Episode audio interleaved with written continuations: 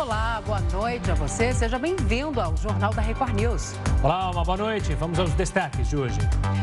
Tiroteio em escola primária deixa 14 alunos e uma professora mortos nos Estados Unidos. Prévia da inflação tem maior resultado para maio em seis anos. Operação policial no Rio de Janeiro deixa ao menos 22 mortos. E ainda, a Organização Mundial da Saúde confirma 131 casos da varíola dos macacos.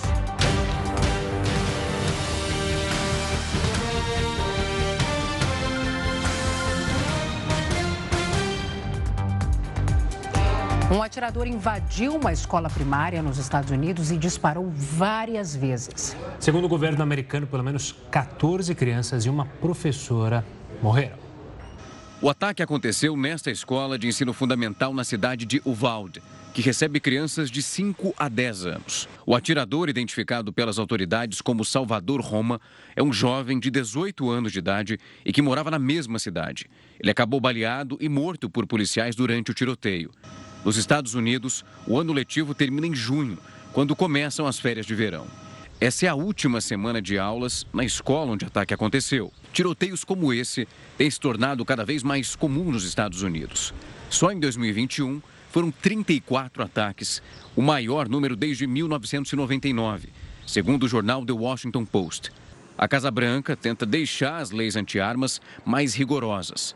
Biden apresentou no ano passado uma proposta que limitava o acesso a elas. Mas o assunto é polêmico e o porte de armas é garantido pela Constituição.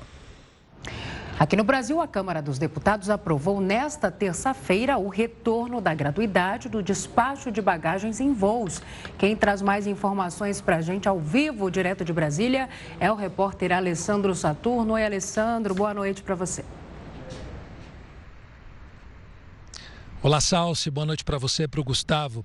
Bom, pelo texto que foi aprovado pelos deputados, essa cobrança por parte das companhias aéreas, ela passa a ser considerada abusiva. Esse dispositivo, lembrando aí para quem está nos assistindo, ele não constava no texto original que foi enviado pelo governo aqui para o Congresso Nacional.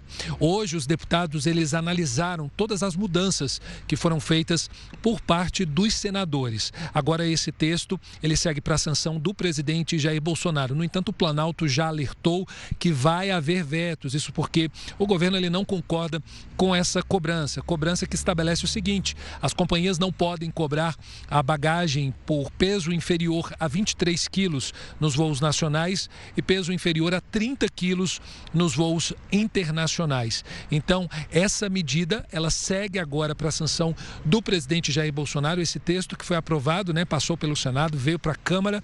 E lembrando o seguinte: as companhias aéreas alertaram que com esse retorno eh, da, da bagagem gratuita, as passagens aéreas, o preço delas com certeza vai subir. Então, um alerta aí para os passageiros para que eles já coloquem a mão no bolso, porque vai aumentar o valor das passagens. Então, assim, é uma medida meio que fica inviável né, para o consumidor, porque é, se vai para um lado tem aumento, se fica no outro tem aumento.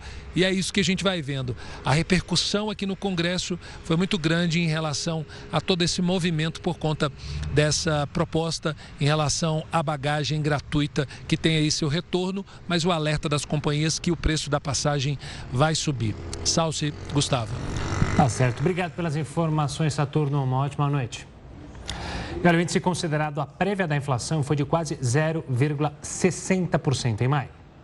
O resultado mostra uma desaceleração em relação a abril mas ainda assim é a maior variação para o mês nos últimos seis anos. O IPCA de maio foi de 0,59%, bem abaixo do registrado em abril, quando subiu 1,06%. Todos os produtos e serviços apresentaram aumento nos preços. A única exceção foi o setor de habitação, que foi diretamente influenciado pela queda de mais de 14% no preço médio da energia elétrica. Vale lembrar que no mês passado voltou a ser cobrada a bandeira tarifária verde, sem aquela taxa extra de escassez hídrica. Isso puxou para baixo os preços na área de habitação. Já os vilões do mês, aqueles itens que mais subiram na prévia de maio, foram as passagens aéreas com mais de 18%. Alguns alimentos, como a batata inglesa e a cebola. o etanol, remédios e também os produtos de higiene pessoal. E nos últimos 12 meses, o índice calculado pelo IBGE acumula alta de 12,20%. Os preços aumentaram em todas as regiões pesquisadas. A maior variação foi registrada em Fortaleza. O IPCA elevado está diretamente ligado aos recentes lockdowns na China e à guerra na Ucrânia. E olha só, a Comissão de Constituição e Justiça da Câmara pode votar um projeto que institui a cobrança de mensalidade nas universidades públicas. Assunto para o Heródoto Barbeiro. Heródoto, boa noite para você. Caso esse projeto seja aprovado, como é que ficam aquelas pessoas que não podem pagar? Salsi, essa é uma polêmica realmente muito grande. Eu, por exemplo, estudei em escola pública. Eu estudei na Universidade de São Paulo, não paguei pelo, pelo ensino, né, porque eu não tinha condições. Eu sempre estudei em escola pública, eu não poderia ter estudado em escola particular, porque eu não tinha grana para isso, nem meu pai. Mas é o seguinte: você dá uma olhada no mundo, eu achei apenas quatro países, além do Brasil, que não cobram nada do ensino superior. A Finlândia, que a gente conhece bem aí da guerra que a gente está acompanhando, a Noruega, a Estônia, que fica lá pertinho também, e a Eslováquia, só quatro. Esses quatro países não têm nenhuma cobrança e nenhum. O ensino é grátis. Perdão, grátis não é pago pelo contribuinte, né? Mas é, o estudante não paga desde o curso básico até o curso superior, não paga nada. Em alguns países do mundo tem um pagamento simbólico, varia de país para país. Por exemplo, na França tem um pagamento simbólico. É, na Alemanha também tem. E como na Alemanha a, a, as taxas variam de estado para estado, uns pagam mais, outros pagam menos e alguns não pagam. Mas alguma coisa você paga na Alemanha. Agora, onde paga, paga, paga mesmo, é, todo mundo sabe, nos Estados Unidos. Quantas vezes a gente já viu aí nos filmes os casais dizendo, não, a gente tem que economizar e tal e tal, porque a gente tem que eh, ter dinheiro para pagar quando o nosso filho para a universidade. Universidade dos Estados Unidos custa mais ou menos uns 10 mil dólares por ano, por aí, de 10 a 14. Ou então no Reino Unido, também paga bastante. E o outro, para minha surpresa, é na Coreia, Coreia do Sul. Agora, no Brasil, nós temos as universidades pagas e as, as, as públicas, que você não paga. Muito bem, qual é a discussão? A discussão que está ocorrendo na Câmara, já teve mais de uma, voltou de novo agora, é, é a seguinte: é que quem for pobre não paga. Quem for rico vai pagar. Por que razão? Segundo alguns deputados lá. Porque os ricos fazem um belíssimo colégio, pago, caro, e entram na universidade pública, que eles consideram melhor. E as pessoas mais pobres, que não têm condição de competir com esses colégios caros, acabam caindo na rede particular e têm que pagar o ensino superior. Então, segundo eles, seria mais uh, justo que os ricos pagassem e os pobres não pagassem. Bom, Uh, aí eu fui olhar aqui o que, que diz a UNIA, União Nacional de Estudantes. Ela é absolutamente contrária a essa proposta. Ela é da opinião de que o ensino deve ser grátis para todo mundo, não importa se é rico ou se é pobre. Agora, eu creio que uma coisa como essa, Salsi, cada um de nós que está acompanhando o jornal aqui forma a sua opinião a respeito. Tá? Eu estou apenas explicando. E acho que cada um de nós vai dizer: olha, está certo, não está certo, é errado, deve, não deve. Tenho certeza que isso é um tema interessante para a gente pensar bem né? e da gente conversar lá com o nosso deputado e com o nosso senador. Ainda sobre esse assunto, o que me espanta no Brasil é que, obviamente, a ideia dessa, desse projeto é aumentar a receita das universidades. A gente sabe que as universidades públicas acabam tendo o dinheiro muito contado, porque tem que pagar funcionário, né? E aí sobra pouco dinheiro para pesquisa, que é justamente o potencial enorme das universidades, mas a gente tem uma possibilidade maravilhosa para trazer mais dinheiro para as universidades públicas, que é através das doações justamente daqueles alunos que estudaram em universidade pública, ficaram milionários é, e aí querem doar, como acontece muito nos Estados Unidos, né, Heródoto? Mas aqui no Brasil não anda essa doação, é uma dificuldade enorme qualquer tipo de doação para uma universidade pública e seria uma maneira muito rápida de justamente injetar dinheiro nessas universidades, né? mas também é outro projeto que não anda e aí a gente fica na dúvida, será que esse projeto que você mencionou, explicou, vai andar? Não sei. É bem lembrado. Agora, uma outra forma também de você devolver para a sociedade, que é a sociedade que banca né, os seus impostos. Sim. Seria o seguinte: o cara fez uma universidade, por exemplo, eu fiz, fiz o curso de História, não paguei. Eu acho que eu teria que fazer, dar aula dois ou três anos para poder é, repor aquilo que a sociedade me deu, que foi, foi o curso de História que eu não paguei. E deveria valer para medicina também. Ah, fez curso de medicina, não pagou? Poderia pegar meio período durante um, dois anos, atendendo no posto de saúde, para poder recuperar e vai por fora. Mas isso já se tentou no Brasil, mas infelizmente foi abandonado. É, como várias coisas no Brasil, eles falam aí, depois nunca mais vai para frente, fica esquecido, fica na famosa gaveta que você sempre menciona, né? Põe na gaveta e deixa lá, que outra, de outro momento a gente abre. Só quando é interessante é. para eles que eles abrem essa gavetinha, não é mesmo? Pois é. Heroto, a gente volta a se falar daqui a, daqui a pouquinho, tá bom? Até já, gente. Obrigado. Tchau, tchau. Olha, o assunto agora é a nova troca do comando na Petrobras. Caio Mário Paes de Andrade deve substituir José Mauro Coelho, que estava só há 40 dias no cargo. A gente vai até o Rio de Janeiro, então, falar com o repórter Pedro Paulo Filho, que tem todos os detalhes. Boa noite, Pedro. Já há uma previsão para a posse? Ainda não, Gustavo. Isso porque, para tomar posse, o nome de Caio Mário ainda vai precisar passar pela análise e aprovação do Conselho Administrativo aqui da Petrobras. O que ainda não tem uma data definida para acontecer, a gente ainda aguarda um posicionamento da estatal. Bom, antes de tudo, uma boa noite para você, boa noite, Salsi, e a todos que acompanham o Jornal da Record News. Essa decisão do presidente Jair Bolsonaro de trocar mais uma vez o comando da Petrobras foi anunciada ontem à noite. José Mauro, como você disse, ficou apenas 40 dias no cargo. E nos bastidores comenta-se que havia uma insatisfação com a manutenção da política de preços da Petrobras. Na semana passada, inclusive, o diesel chegou ao maior patamar de preço desde o início da série histórica, em 2004. E de acordo com interlocutores, a avaliação é de que a Petrobras não tem cumprido sua função social, com margens de lucros que beiram os 30%, enquanto empresas estrangeiras do setor têm lucrado cerca de 15%. A expectativa, portanto, do Planalto, de acordo com esses interlocutores, é que com a nova gestão, a Petrobras cubra parte desses valores com os lucros para baixar um pouco ou então manter os preços nas bombas. Claro, também para conter a, a inflação e, inclusive, evitar desgastes em ano eleitoral.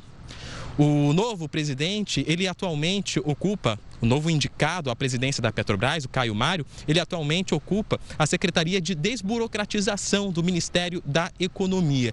E essa mudança conclui outras trocas feitas pelo presidente Jair Bolsonaro desde a nomeação de Adolfo Saxida como ministro de Minas e Energia, todos sob o guarda-chuva do ministro da Economia, Paulo Guedes. Agora, lembrando, essa mudança já é a quarta no governo Bolsonaro, é o quarto presidente aqui da, presidente, da, da Petrobras a ser nomeado durante o governo de Jair Bolsonaro. Salce e Gustavo. Pedro, seguimos nesse assunto. Fala para a gente, por favor, como o mercado reagiu a essa dança das cadeiras, hein? Olha, Salsi, a Bolsa de Valores de São Paulo até que reagiu bem, fechou em azul a 0,21% de alta a 110.591 pontos. Mas isso não pôde ser conferido também em relação aos papéis da Petrobras. A gente tem duas artes aí para mostrar para os nossos telespectadores sobre as ações ordinárias da Petrobras que fecharam um dia em baixa de 2,85%, cotada a R$ 34,40. A queda ao longo do dia chegou a ser ainda maior, de 4,77%. Já as ações preferenciais também fecharam o mercado em queda, mas um pouco menor, de 2,92%, terminando a terça-feira em R$ 31,60. Durante o dia, as ações chegaram a cair a 5,65%. Na Bolsa de Valores de Nova York, a queda também foi de quase 4%. E o temor do mercado é que, além da presidência da Petrobras, também haja dança das cadeiras na diretoria da estatal. A conferir. Salce e Gustavo. Tá certo. Obrigado pelas informações, Pedro. Uma ótima noite. Obrigada. Montanha russa né, no mercado financeiro. Estudantes vão viver a rotina de senadores por quatro dias. O Jornal da Record News volta já já com os detalhes.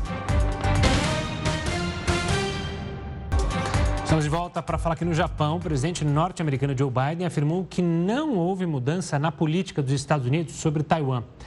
Ontem ele havia anunciado que defenderia militarmente a ilha asiática em caso de ataque da China.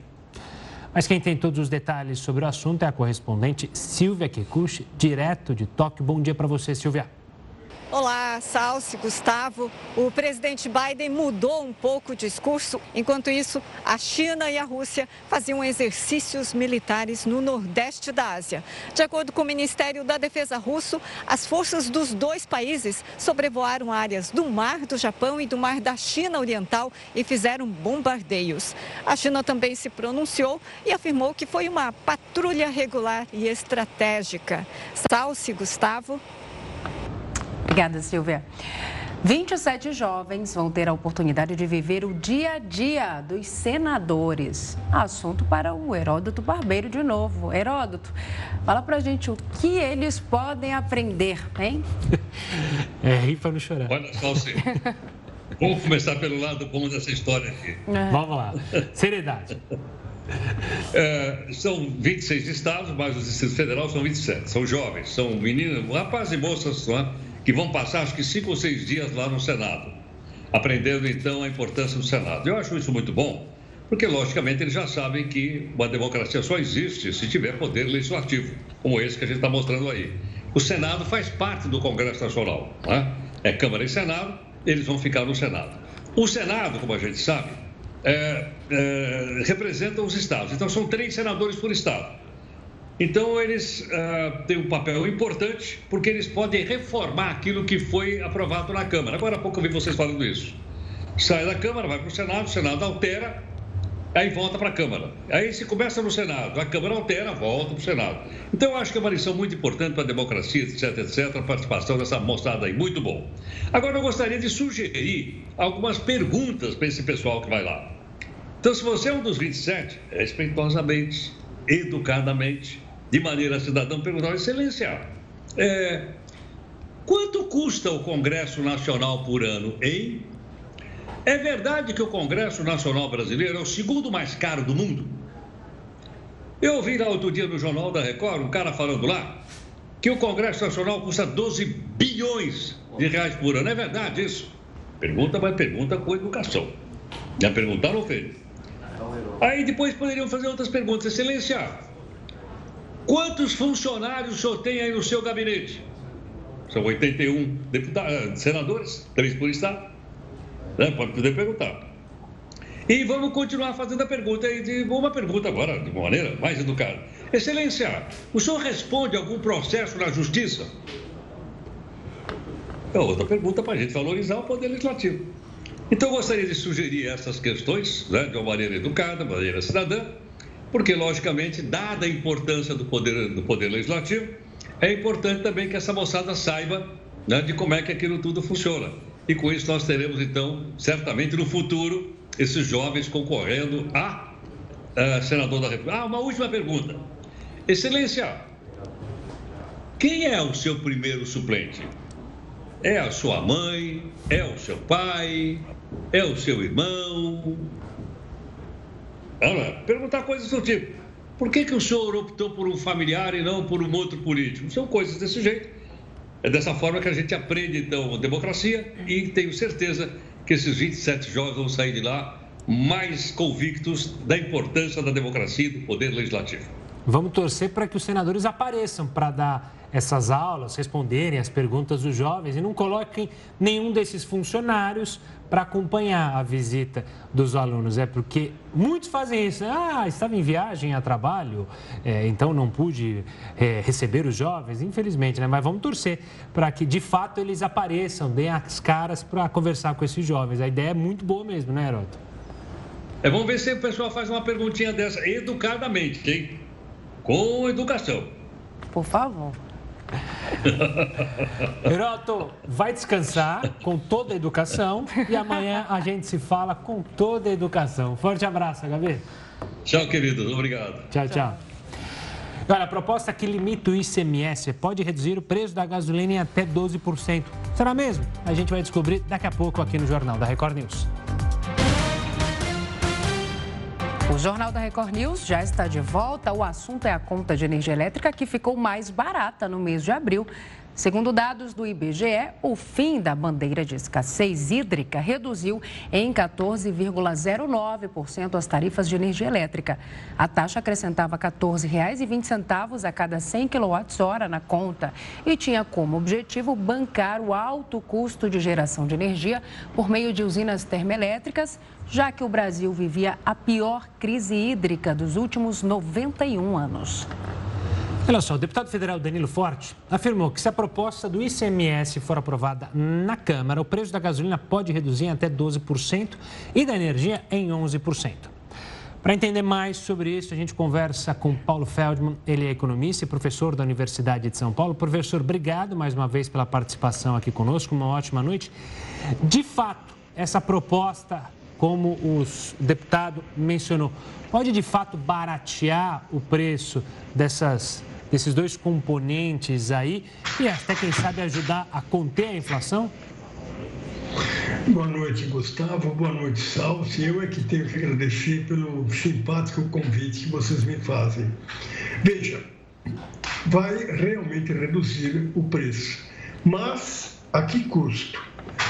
Teremos problemas com os governos estaduais, porque o ICMS é o imposto mais importante para os estados e também para alguns municípios. Então, vai cair a arrecadação do ICMS, teremos problemas com os estados que terão dificuldade para pagar suas contas. Então, ok, haverá uma redução, sem dúvida, no preço da gasolina, mas será que é conveniente? Veja, os estados estão contra vários governadores, secretários de fazenda de estados diferentes reclamaram. Então, é uma medida questionável. Ela, por um lado, ela traz um benefício, ela reduz realmente o preço de alguns itens, principalmente a gasolina, mas ela cria problemas para os estados que terão suas finanças complicadas, numa situação mais difícil. Então, não podemos saudar a medida. Ela pode ser boa por um lado, mas é ruim por outro. Né? Então, é, nós vivemos no Brasil uma situação há três anos atrás, onde os estados estavam quase todos falidos.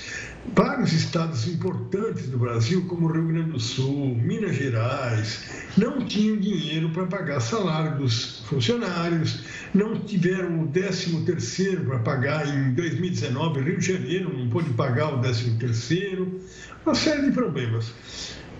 Ao longo de 2020 e 2021, a situação dos estados melhorou.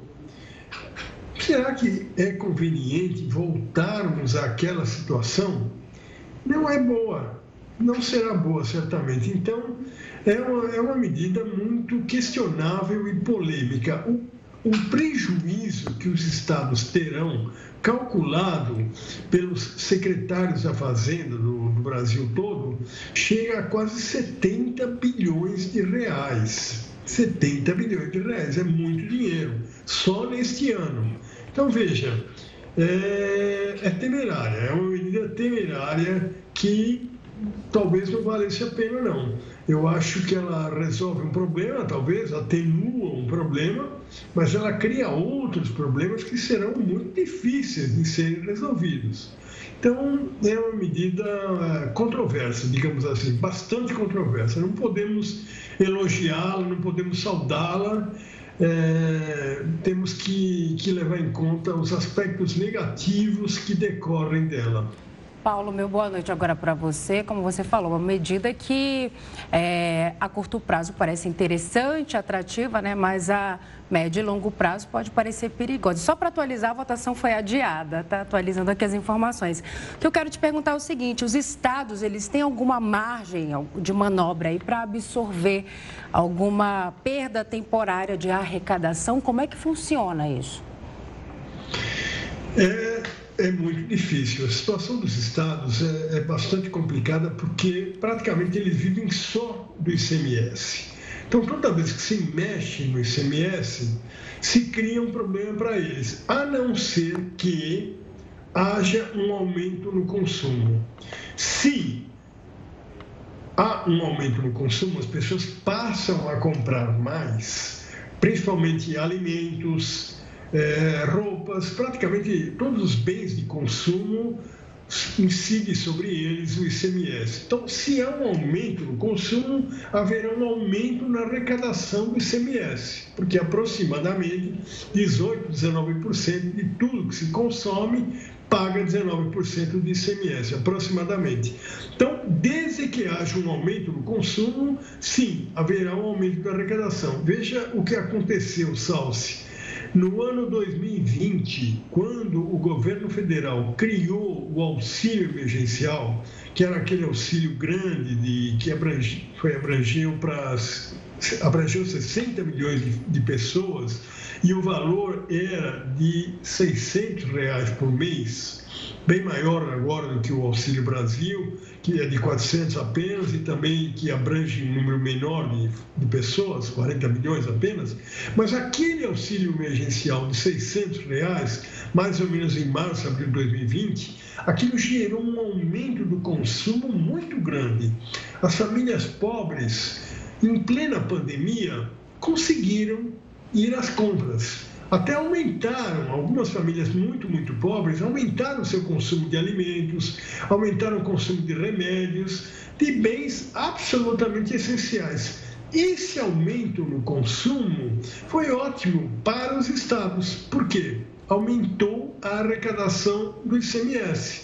E esse dinheiro todo foi para os estados. Então, isso aconteceu em 2020, começo de 2020. Interessante porque pouco tempo antes, no final de 2019, a situação dos estados era muito ruim. E aí, com isso, praticamente resolveu-se a situação dos estados. Então, foi uma medida, é, o governo nem visava esse aspecto, mas acabou acontecendo. E foi bom. Agora, porque houve um aumento no consumo. Nesse momento, no Brasil, nós não estamos vivendo um aumento de consumo. Pelo contrário, nós estamos vivendo um momento difícil, com desemprego muito alto e uma queda importantíssima na renda dos trabalhadores. As pessoas que estão trabalhando o estão, mas recebendo muito menos. Então, isso impede que haja um crescimento no consumo.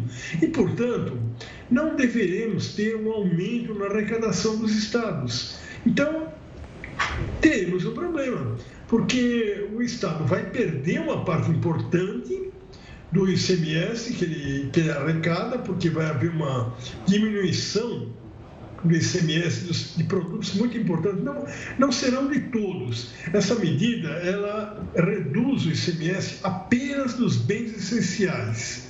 Mas gasolina é considerado um bem essencial. Então, reduz o ICMS bastante e, portanto, reduz o que o governo do Estado arrecada. Então, é aí que estará o problema. É, como não há aumento de consumo, a previsão é que a situação financeira dos estados brasileiros esteja ruim até o final do ano. Temos ainda oito meses pela frente, com muita dificuldade para os estados.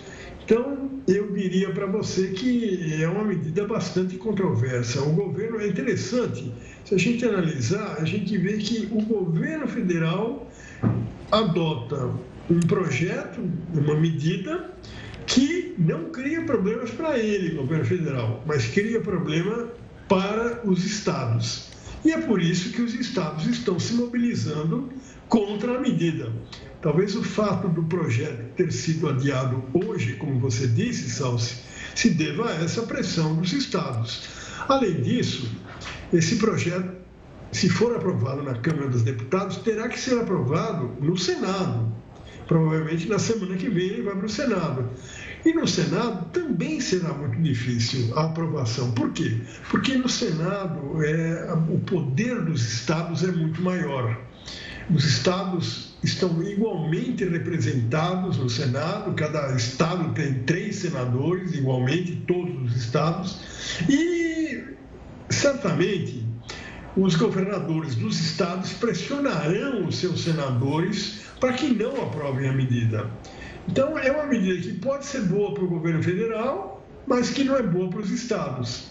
Então, por isso, eu acho que a melhor palavra para definir essa medida é controversa, muito controversa e polêmica.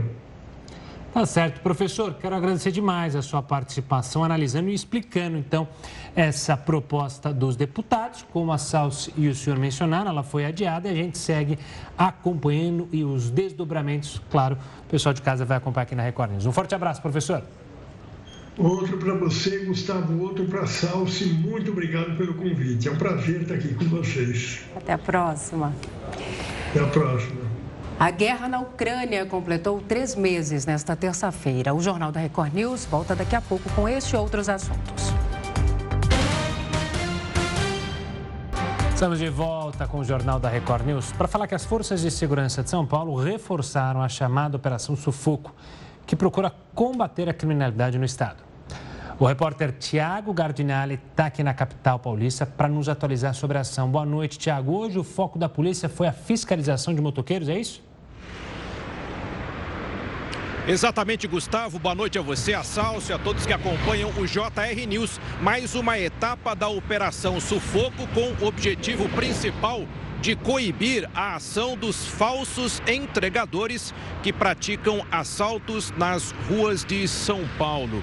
Lembrando que esta operação teve início há cerca de um mês, desencadeada pelo triste episódio do jovem Renan Loureiro, de 20 anos de idade, que foi morto com quatro tiros após reagir a uma tentativa de assalto praticada por um motociclista com uma mochila de entregador no bairro do Jabaquara, zona sul de São Paulo. Desde então, as forças de segurança, Polícia Militar, Batalhão de Choque, os profissionais do policiamento de trânsito têm efetuado operações todas as semanas, que foram chamadas de Operação Sufoco. Até agora, 49.059 motocicletas foram abordadas. 1.792 foram retiradas por algum tipo de infração administrativa ou por portar algum produto ilícito. E até agora, 2.367 motociclistas foram detidos ou encaminhados para averiguação.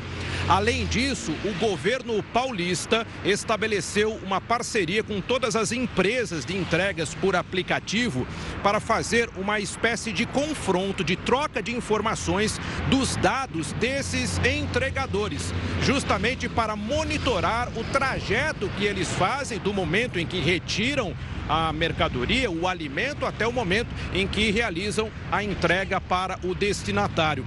E algo que a gente observa pelas ruas de São Paulo, Gustavo e Salsi, em vias como essa de grande movimentação, os motociclistas, os verdadeiros entregadores que estão trabalhando, muitos deles colocam uma etiqueta no baú da moto ou na bag que carregam nas costas com os seguintes dizeres: Eu não sou ladrão, estou trabalhando. Então, essa operação da polícia, a Operação Sufoco, ela visa, além de proteger o cidadão de bem dos assaltos, também garantir a segurança e o trabalho destes verdadeiros entregadores que 24 horas por dia circulam pelas ruas de São Paulo.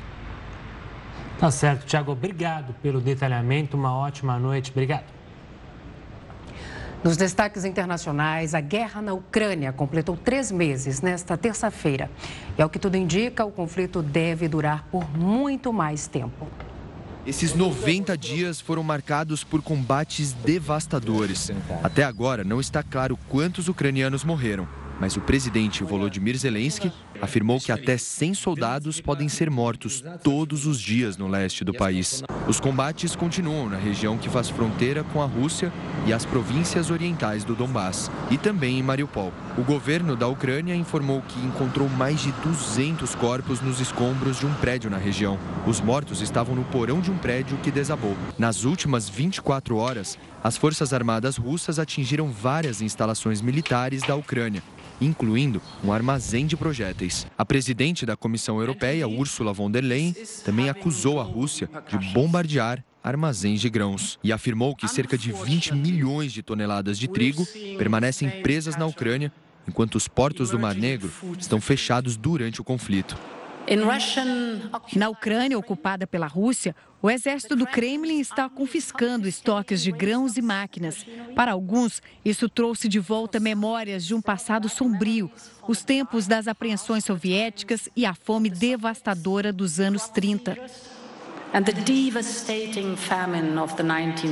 Nessa terça-feira, o ministro da Defesa russo afirmou que Moscou vai continuar lutando até alcançar os objetivos do Kremlin. Apesar da assistência ocidental em larga escala ao regime de Kiev e da pressão de sanções sobre a Rússia, continuaremos a operação militar especial até que todas as tarefas sejam concluídas. Os ucranianos que permanecem no país prestaram homenagens àqueles que perderam a vida. Uma praça ficou repleta de bandeiras da Ucrânia. Kiev está aos poucos sendo restaurada. Muitas pessoas estão voltando para a cidade. Já em Kharkiv, a maior cidade do país, o sistema de metrô também foi retomado nessa terça-feira. Até agora, a guerra forçou mais de 6 milhões de pessoas a fugir e 8 milhões estão deslocados dentro da Ucrânia. Também nessa terça, as declarações da Finlândia e da Suécia chegaram à Turquia para tentar resolver as objeções e discutir o pedido de adesão dos dois países à OTAN. Para falar mais sobre esses três meses de guerra na Ucrânia, a gente conversa agora com Leonardo Trevisan. Ele é professor de Relações Internacionais na SPM. Boa noite, professor. Obrigado mais uma vez pela participação aqui conosco. A gente viu aí na reportagem, são três meses e a gente chegou num ponto de impasse e de uma certa acomodação, não porque está cômodo para ninguém, mas porque ucranianos e russos não vão chegar a um consenso e vão lidando com a situação do jeito que podem? E o mundo vai observando isso é, de maneira até complacente? Boa noite, boa noite, Gustavo, boa noite, Salsi. Olha, é, eu acho que você usou uma palavra bem precisa, né? De uma maneira complacente. É isso mesmo. O mundo está praticamente nesse completando três meses de guerra o mundo está olhando para essa guerra de uma forma de que nós estamos nos habituando, não é? No começo nós estávamos assustados, no começo nós estávamos preocupados, no começo nós queríamos imaginarmos que a guerra ia ter um, um, uma duração mais curta, depois uma duração um pouco mais longa. Nós assistimos às mudanças de estratégia dos russos, a mudança de estratégia dos ocidentais no trato com os russos, aumento das sanções. E o que nós estamos vendo agora é, para usarmos uma expressão de um analista internacional no, no New York Times, nós estamos convivendo com o risco de um conflito congelado. Essa expressão é boa. É? O conflito fica onde ele está, o conflito fica praticamente com as mesmas formas que ele tem por tempo indefinido, está congelado. É, a, o alerta do, do, presidente Volodymyr Zelensky de que é possível ter mais de 100 mortos dia é um alerta real, mas ele não é verificável. Mas ele, de alguma forma, ele é sinal de que nós estamos nos conformando com essas perdas humanas e com essas perdas materiais. Né? A, a mudança da estratégia dos russos é absolutamente compatível com esse congelamento do conflito. Os russos diminuíram suas ambições, recuaram suas tropas de todo o norte, de toda a grande extensão norte da Ucrânia e concentraram suas tropas perto das suas fronteiras, na região leste, sabendo precisamente que a arma maior que eles têm na mão é esta arma que Ursula von der Leyen, né? a, a, a presidente da Comissão Europeia, foi muito clara não é? Eles não vão deixar, eles vão, eles sim, sufocar a Ucrânia, fechando os anéis de exportação. Os dois portos maiores, Mariupol, ele já domina completamente, e Odessa, ele tem uma a Marinha Russa está fazendo serviço, fechando isso. A Ucrânia não vai poder vender praticamente nada para o mundo. A, a guerra terá uma prolongação, terá uma, um, uma duração que será determinada muito mais pelo, ou pelo, pelos acidentes, pela situação de esquecimento do nosso dessa violência. Quanto tempo a, a guerra pode durar? Se nós olharmos para os outros episódios da Rússia na Chechênia, na Síria, na própria Crimeia, nós vamos observar que esta tática russa é duradoura.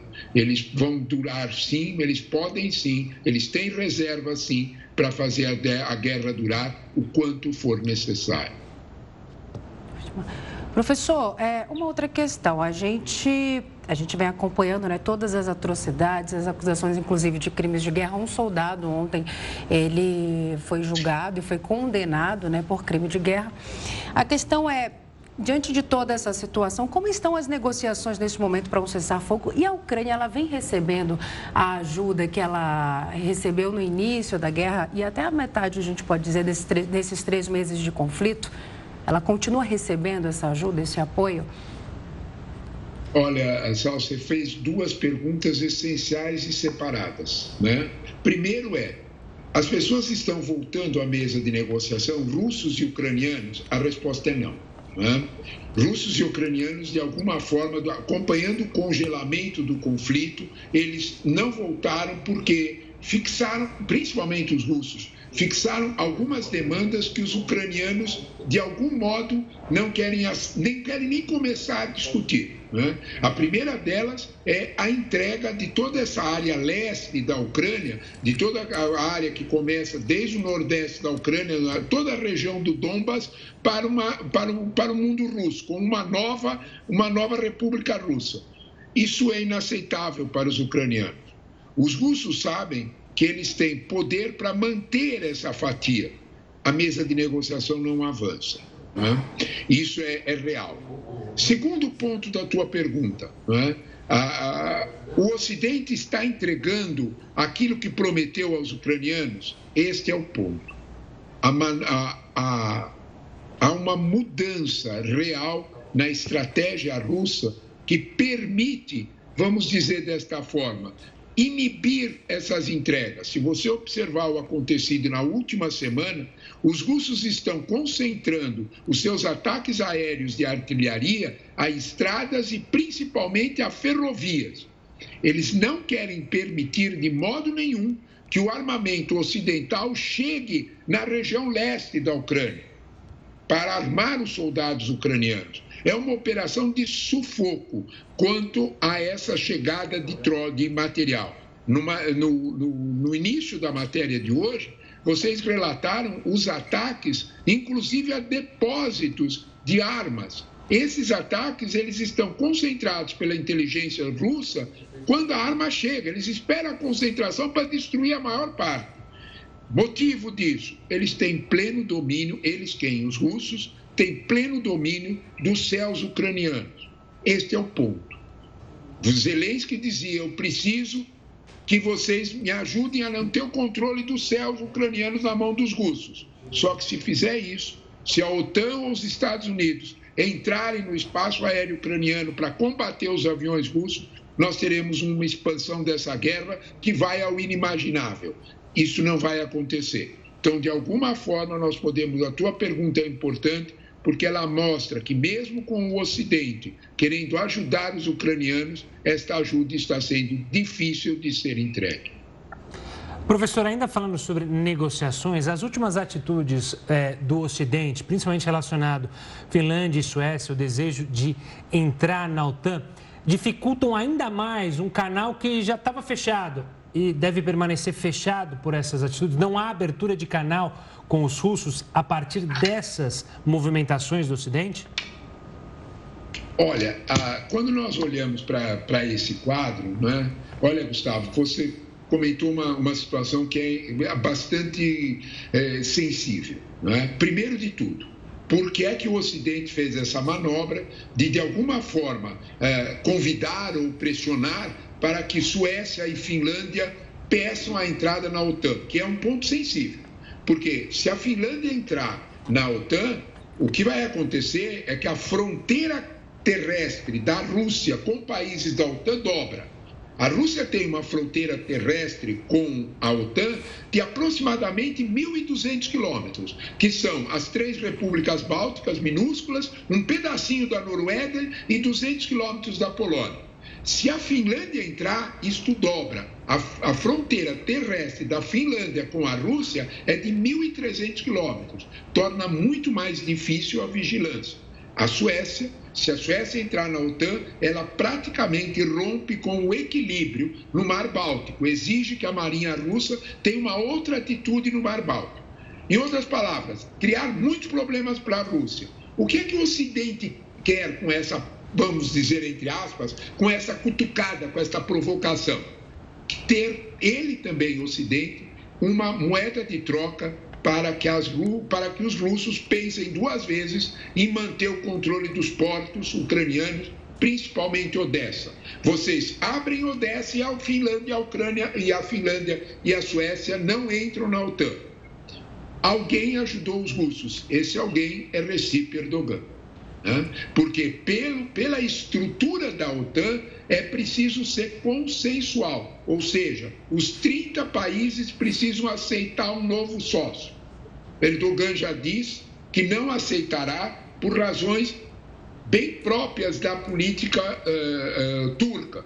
Tem inimigos políticos turcos asilados, tanto na Suécia quanto na Finlândia.